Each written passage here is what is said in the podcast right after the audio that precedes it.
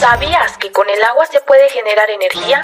Se trata de la energía hidroeléctrica. La energía hidroeléctrica es una de las energías más antiguas y que gracias a la tecnología ha ido sufriendo grandes cambios y avances a lo largo de los años. Esta energía se genera en las centrales hidroeléctricas gracias al movimiento del agua que se produce en los ríos y en los embalses que están.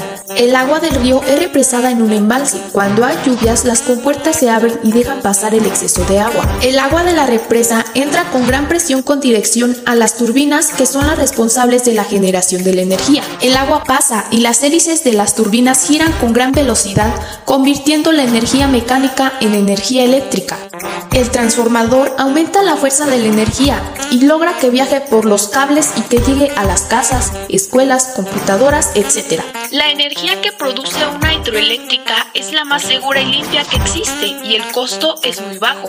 La materia prima utilizada para producir esta energía es agua, un combustible completamente renovable